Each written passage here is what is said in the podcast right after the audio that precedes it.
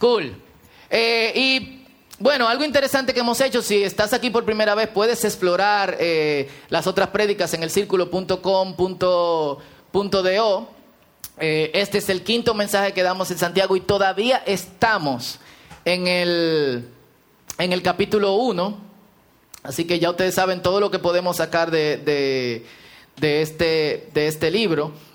Y es porque toca quizá uno de los libros más mosaicos, en cierta manera, de, del Nuevo Testamento, tocando diferentes temas de alguna u otra forma. Y vamos a leer, vamos a abrir nuestras Biblias en Santiago capítulo 1, del verso 26 al verso 27.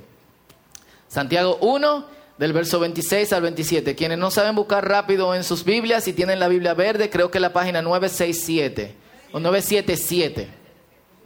Perfecto. Santiago 1, 26 al 27. ¿Lo tienen?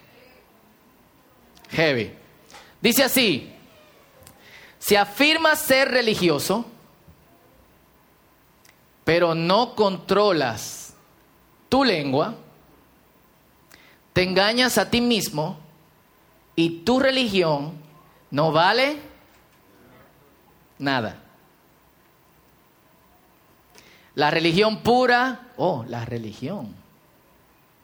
La Biblia habla de religión. No, está bien, lo que pasa es que tú oigas cristiano que dice, yo soy eh, cristiano, no religioso. Yo no tengo religión, tengo relación. O sea, quizás leímos mal. Dice el verso 27.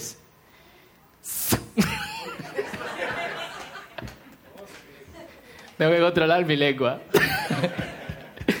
La religión pura y verdadera a los ojos de Dios Padre. Oh, hay religión delante de Dios Padre. Consiste en ocuparse de los huérfanos y de las viudas en sus aflicciones y no dejar que el mundo te corrompa. Vaya. Eh, creo que antes de, de, darle, hay algo que nosotros tenemos que dejar claro. Otra vez se lo hemos conversado aquí, pero yo quiero que me permitan repetirlo eh, brevemente, porque usamos mucho esa frase, ¿sí o no? ¿Quiénes la han usado alguna vez? Yo tengo una relación con Dios, yo no vivo una religión. Levanten la mano. Cool. ¿Quiénes nunca la han usado? ¿Quiénes entienden que viven una religión? El resto no. La, palabra religión tiene eh, su connotación negativa, que es como nosotros eh, lo entendemos. Asumimos que cualquier cosa que resulte en prácticas externas para agradar a Dios o en prácticas externas a causa de nuestra relación con Dios es mala. Es como nosotros lo, eh, lo, asumimos. Y Santiago en este pasaje aborda la religión o la religiosidad desde los dos puntos de vista, desde un punto de vista negativo y también desde un punto de vista eh, positivo. Es decir, hay una religión negativa. Y todos nosotros hemos sufrido o hemos vivido los malos efectos de esa religión, ¿sí o no? ¿Sí o no? Perfecto. Y también hay una religión positiva, lo que hace que sea inevitable que cada uno de nosotros seamos practicantes de una religión. Pero Santiago nos dice que la forma correcta de pensar en esto es lo siguiente. Hay mucho asiento aquí adentro, así que pueden ir eh, pasando tranquilamente. Santiago nos dice que la forma correcta de pensar en esto es la siguiente. La religión es la práctica externa de la devoción a Dios. El problema es cuando nosotros practicamos esa religión por una de estas dos razones, como una forma de ganar nuestra salvación, lo cual es incorrecto. ¿Por qué? Dice Romanos capítulo 8, porque por gracia sois salvos, por obra de la fe, no por obra para que nadie se gloríe. Nada que yo pueda hacer me va a salvar. Entonces, si, la, si las prácticas externas de mi devoción a Dios son inevitables, lo que yo no puedo hacerlo es como una forma de ganar nuestra salvación. Yo no puedo eh, orar, leer la Biblia, eh, visitar a los enfermos, congregarme, ofrendar o lo que sea que uno hace como su práctica de devoción a Dios, cantar, adorar, eh, estar en comunidad con otros creyentes, no puedo hacerlo como una forma de que Dios me garantice algo. Porque Dios no hace negocio con nadie.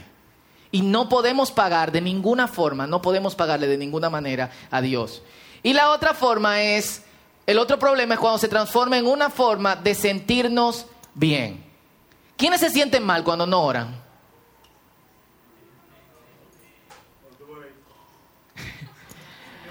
o cuando le fallamos a Dios en alguna de las cosas que entendemos son prácticas que debemos de cumplir.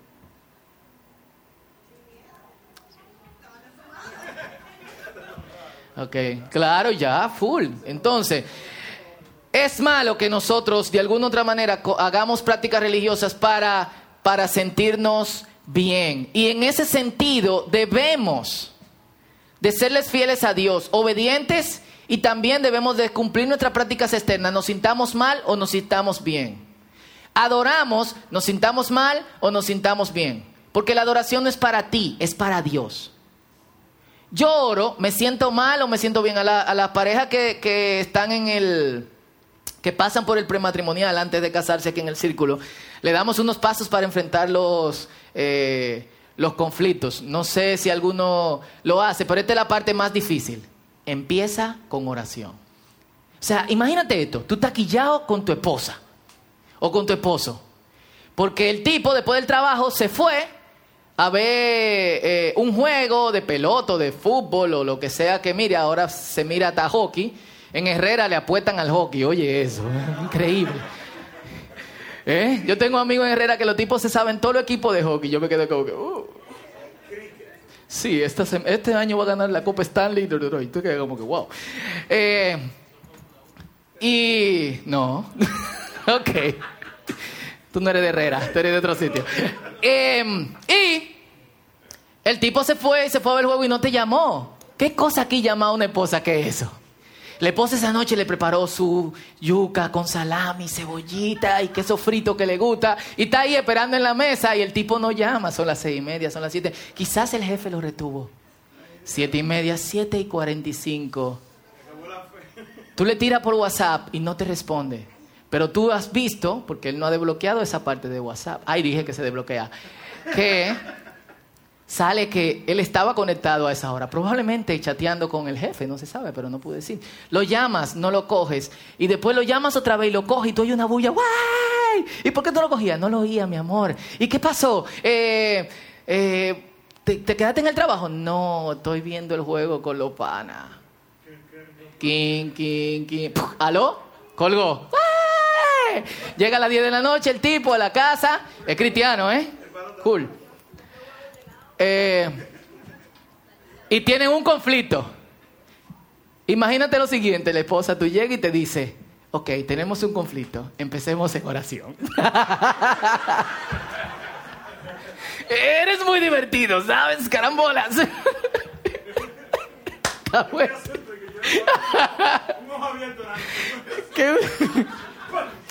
Pero, cool. La razón por la que no oramos en ese tipo de situación es la siguiente. Entendemos que todas las estrellas del universo tienen que estar alineadas para que nosotros oremos. Tenemos que sentirnos bien. Pero hay que orar a pesar de que tú te sientas mal. Después de todo, Dios conoce tu corazón, perdón, me estoy riendo todavía. Entonces, nosotros no hacemos, o sea, nada de lo que hacemos para Dios como una forma de nosotros sentirnos bien. Sintámonos bien o mal, tenemos que hacerlo. ¿Estamos claros? Entonces, este es el problema de las prácticas religiosas. Mucha gente lo hace para, para ganar su salvación y en ese sentido hasta se comparan. Yo oro más que tú, yo esto, yo lo otro, yo me levanto a las 5, tú te levantas, tú nada más hora 15 minutos, yo leo más la Biblia que tú, mira, tú ni siquiera sabes buscar en la Biblia. Eh, o dejamos, dependiendo, y hay, hay momentos en la vida en que nos sentimos mal. En, la, en el mejor de los casos es 30% la, la, la, parte del tiempo que te siente mal, 70% la parte que te siente bien. En el mejor de los casos. Usualmente 50, 50. Eh, y ambas cosas están desconectadas del amor. Una es guiada por miedo. Si yo no hago esto, no me voy a salvar. Y la otra es guiada por la idolatría. El sentido de yo soy el objeto de mi adoración, yo soy el objeto de mi oración, yo soy el objeto de la vida que agrada a Dios.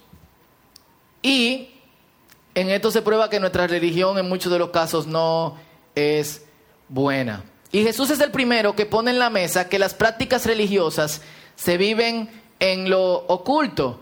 La gente solía, y yo no sé quienes, quienes viajan de alguna otra manera han visto en algún aeropuerto a uno de estas personas que tienen una cajita negra en la mano y en el resto del brazo tienen un como una cuerda negra. ¿Lo han visto? Algunos. Eh, o se ponen una cuestión en la cabeza y le dan vuelta. Yo lo he visto, de hecho, aquí mismo, no en, otro aeropuerto. Y se ponen a orar delante de todo el mundo, etcétera. Es un fariseo moderno. Y así era que hacían los fariseos. Uh, llegó la hora de orar. Y aquí se ponían a orar, voceando y ta, ta, ta. Jesús le dice, cuando vayas a orar, no hagas como los hipócritas. Que es una palabra que en griego nunca se había usado hasta que lo usó Jesús. Es una palabra griega. Eh, saben griego ya. Hipócrita, que quiere decir la gente que se cambia la cara. Que oran delante de la gente para que todos lo vean. Ya tienen su recompensa. ¿Cuál es su recompensa? Que la gente lo vio. Si tú quieres que la gente te vea y orate para que la gente te vea y la gente te vio, ¿qué ganaste? Que la gente te vio. Perfecto. Pero cuando ustedes vayan a orar, vayan a su cuarto, cierren la puerta y oren en secreto. Y su Padre, que ve lo que ustedes hacen en oculto, los recompensará en público. Algo importante es que quienes practican la religión en oculto, y se oye raro, ¿eh? Quienes practican la religión en oculto, reciben la, vista del Padre, Dios lo ve, pero son recompensados en público, ganan también lo que los fariseos están buscando, los que los hipócritas están buscando por sus propios medios. Esta gente cuando ayunaban, yo no sé, yo vengo de un ambiente donde, donde se competía de esta, de esta manera. De hecho, había gente vigilando a ver si en el culto tú tenías los ojos eh, abiertos. Yo recuerdo que una vez la esposa del pastor me dijo, oraste con los... Me paró en la puerta y me dijo, te vi orando con los ojos abiertos. Y yo era un muchacho rebelde, respondón, y le dije, ¿y usted qué hacía con los ojos abiertos, hermana? Eh, porque había ese, ese eh, énfasis en las prácticas externas y la gente cambiaba la cara. ¿Qué le pasa? Tengo 40 días de ayuno, hermano. ¡Wow! Tipo, full. Tú llegabas y entraba al templo, muchísima gente en el piso, tirado. Oh, estamos en silicio. Que está bien. El problema es el, el, el mostrar. Entonces, esta religión la religión buena no conduce al alarde, ni siquiera conduce a la comparación. Porque lo que no se muestra no se compara. Ni espera que los hombres la reconozcan, lo que te trae menos eh, ansiedad. Y el hecho de que se mencione la lengua en el pasaje que leímos, en el versículo 26, que es forma en que usualmente exponemos lo que nosotros hemos hecho. Hay gente que tú no lo ves, pero te dice cuánto ora, cuánto lee la Biblia, cuánto ayuna, cuánto esto, cuánto lo otro nos revela que esta religión se vive en silencio. Y para controlar la boca, obviamente, nosotros necesitamos tener el corazón en orden, porque dice la Biblia que de la abundancia del corazón habla la boca. Cuando vivimos la religión de esta manera, mostrándonos a otros, todavía vivimos en mundanalidad, porque antes de nosotros recibir el Evangelio, no conocíamos otra regla de conducta que nuestra propia voluntad y esa voluntad confirmada por la opinión y el respeto de otros. Cuando vivimos lejos de Dios, eso es lo que buscamos.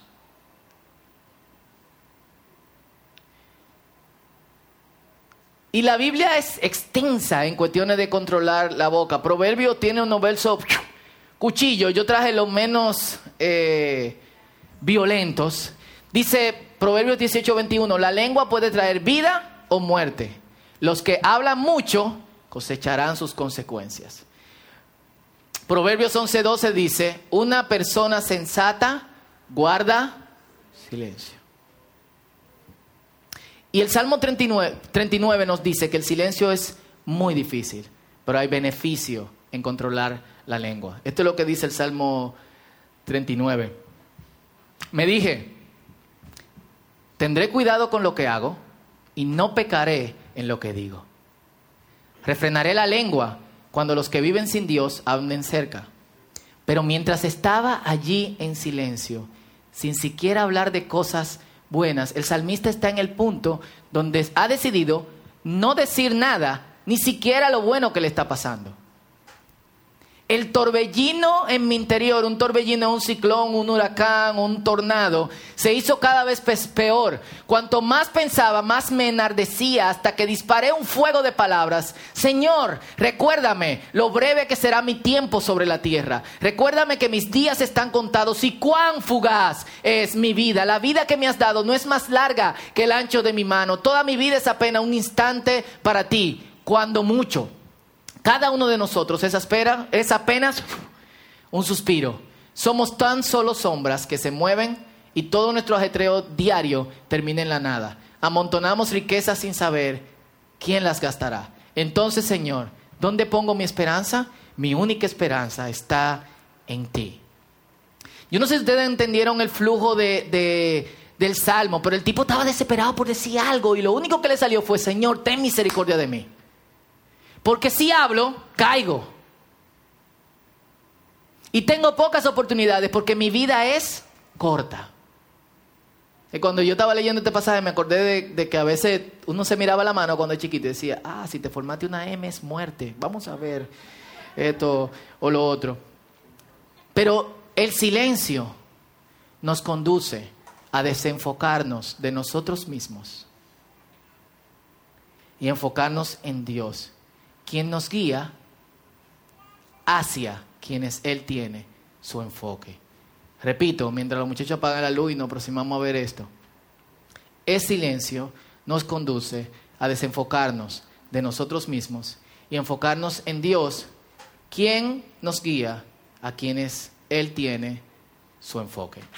La religión pura y verdadera a los ojos de Dios Padre consiste en ocuparse de los huérfanos y de las viudas en sus aflicciones y no dejar que el mundo te corrompa. Otras cosas pueden ser religión delante de los hombres.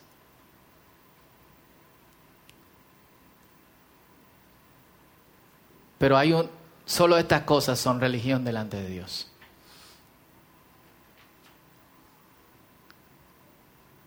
Y Santiago lo divide en dos partes. Ocuparse de los huérfanos y las viudas y la palabra que se, traduce aquí como ocuparse tiene un sentido más amplio, es como encontrarse, es como conectarse con los huérfanos y la viuda. No es solamente como que visitarlos, no es solamente aportarles, es encontrarse con ellos. No es una visita descomprometida, es de alguna otra forma el verdadero significado de la compasión, que es sufrir con. Y no es algo nuevo. Desde el Antiguo Testamento Dios está señalando a la gente a este tipo de religión. Isaías capítulo 58, del verso 5 al 8. Me siento raro hablando de religión, pero es lo que la Biblia dice. Ustedes se humillan al hacer penitencia por pura fórmula. Inclinan la cabeza como cañas en el viento. Se revisten de tela áspera y se cubren de cenizas. A eso lo llaman ayunar. Y yo estoy seguro que el ayuno está aquí porque es la expresión máxima de eh, devoción a Dios. Orar es una cosa, pero ayunar solamente lo hacemos en ocasiones especiales. Full. Yo voy a hacer una pregunta para que no terminemos religioso, pero una pregunta que ustedes van a vivir en su propia mente, que ustedes van a responder en su propia mente. ¿Cuánto tú ayunas? ¿Cuántas veces al año? O sea, sinceramente es poco lo que uno puede lo que uno puede hacer. Yo recuerdo cuando yo ayunaba en el trabajo, siempre había una reunión donde brindaban la mejor comida. Y yo tenía una gana como de romperlo y como que... Eh, es difícil ayunar también cuando uno está trabajando. Es difícil ayunar cuando otros te están embromando. Entonces el ayuno es como una expresión máxima de, de, entrega y devoción a Dios. Y Él pregunta, ¿realmente ustedes creen que esto le agrada a Dios? No, esta es la gracia de ayuno que quiero. Pongan en libertad a los que están encarcelados injustamente. Alivien la carga de los que trabajan para ustedes. Nadie aquí tiene eh, negocio eh, cristiano, pero una de las cosas que yo siempre le digo a quienes van a trabajar para cristianos es, recuérdale a tu jefe, que es cristiano y tiene una empresa cristiana, que tú estás trabajando, no es un ministerio. Él no te contrató para la obra de Dios. Él te contrató porque tú tienes una mano de obra especializada y tiene que pagarte. Pasa especialmente en los colegios cristianos. Full. Cobran ciento y pico de mil de pesos y le pagan chilata a, a los profesores. Full. ¿Por qué? Porque este es un ministerio, hermano. ¿Ministerio qué? ¿Dale gratis el cosa a los muchachos? Perdón, que me quilla. Dejen en libertad a los oprimidos, suelten las cadenas que atan a la gente, compartan su comida con los hambrientos, den refugio a los que no tienen hogar. Es fácil esto.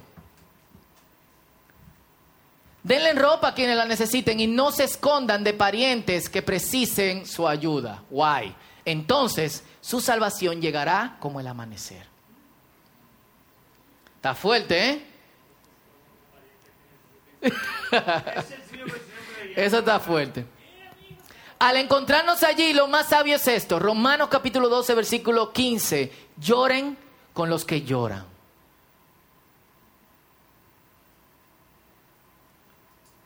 Y yo voy a ser honesto en esta parte. No todos nosotros podemos dedicar el mismo tiempo ni la misma cantidad de recursos de la misma forma a estas tareas. Lo repito, no todos nosotros podemos invertir la misma cantidad de tiempo ni la misma cantidad de recursos a esto. Pero todos nosotros estamos obligados a hacerlo. Sea poco o sea mucho. El tipo en el video tenía cuarto. No. Pero daba mucho más incluso que lo que podía de alguna otra forma de alguna otra forma dar. Lo hacemos por obediencia a Dios y es probable que no nos guste al principio. Y lo segundo es no dejar que el mundo nos corrompa. Isaías lo pone de esta manera, capítulo 58, versículo 4. ¿De qué les sirve ayunar si siguen con sus peleas y riñas? Con esta clase de ayuno nunca lograrán nada conmigo. No es solamente visitar a los huérfanos y a la viuda, eso es fácil. Tú hasta te sientes bien con eso. ¿O no? ¿Quiénes lo han hecho? Y uno se siente, uno viene como transformado. Fui y me transformé, ta, ta, ta, bu, bu, bu. Pero es también un cambio en nuestro corazón. La obediencia a Dios debe transformarnos. Y esa transformación se logra en obediencia. Es paradójico, ¿eh? La obediencia a Dios debe transformarnos y esa transformación se logra en obediencia. Yo no sé si fue aquí que yo di ese ejemplo o no sé dónde, pero eh, la obediencia no se racionaliza. Si yo le digo a Benjamín, búscame un vaso de agua, fue aquí yo ese ejemplo. No. Si yo le digo a Benjamín, Benja, búscame un vaso de agua, estoy caliente, no puedo entrar en la nevera. Ustedes saben el mito de que si tú abres la nevera caliente, se te dobla la boca. Eh, búscame un vaso de agua. Benjamín no va a decir, papá, ¿qué tipo de agua quieres? ¿En qué tipo de vaso lo quieres? Un vaso transparente. Ah, vaso transparente. ¿Y te gustaría el vaso con rayas o te gustaría el vaso que tiene eh, ondulitas? Eh, Benjamín, yo lo que quiero es agua. ¿Quiere agua con un poquito de limón? Eh, o no, Benjamín, quiero agua. Y cuando Benjamín va a buscar el agua, Benjamín no abre la nevera, saca el agua y dice, oh Dios mío, el agua, H2O, hidrógeno, ta, tu, tu, tu. Eso es lo que nosotros hacemos con la obediencia cristiana. Nosotros racionalizamos lo que Dios nos dice que hagamos. ¿Por qué debemos de orar? Debemos de orar. Y nunca oramos. Entonces la obediencia no se racionaliza, la obediencia se hace.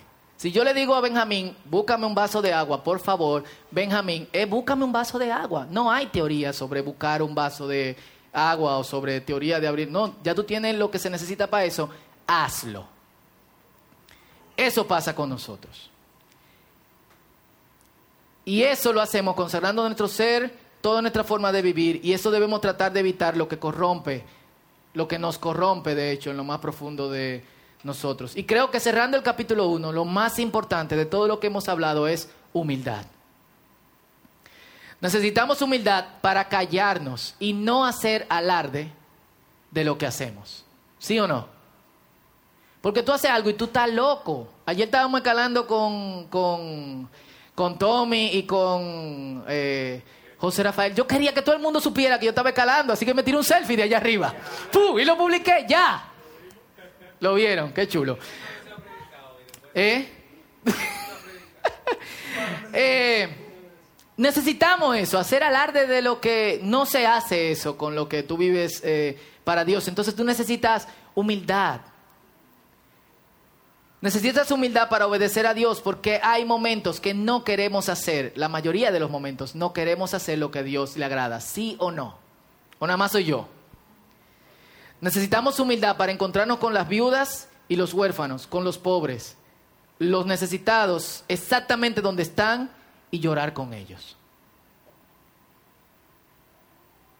Esa es la actitud.